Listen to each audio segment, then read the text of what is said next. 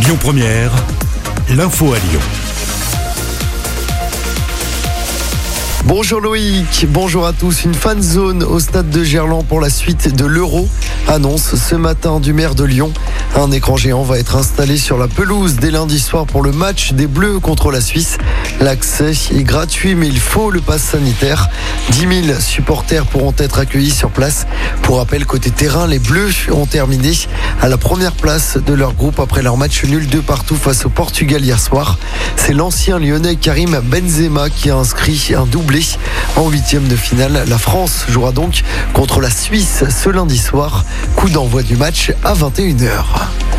Plus de 150 interventions des pompiers dans le département après le violent orage d'hier soir. Ça s'est passé aux alentours de 19h, des trompes d'eau, de la grêle et beaucoup de vent. De nombreuses rues ont été inondées à Lyon, Villeurbanne, Caluire ou encore à Mézieux. Le cinéma, le Zola a été inondé. Même chose pour la station de métro à Bellecour. Il y a aussi eu un éboulement à la Croix-Rousse.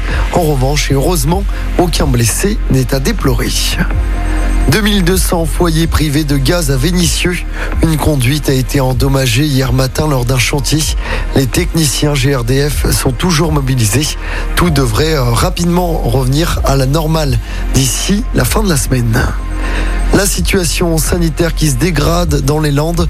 Le variant Delta représente 70% des cas positifs dans ce département. Le Premier ministre Jean Castex et le ministre de la Santé Olivier Véran sont attendus sur place tout à l'heure.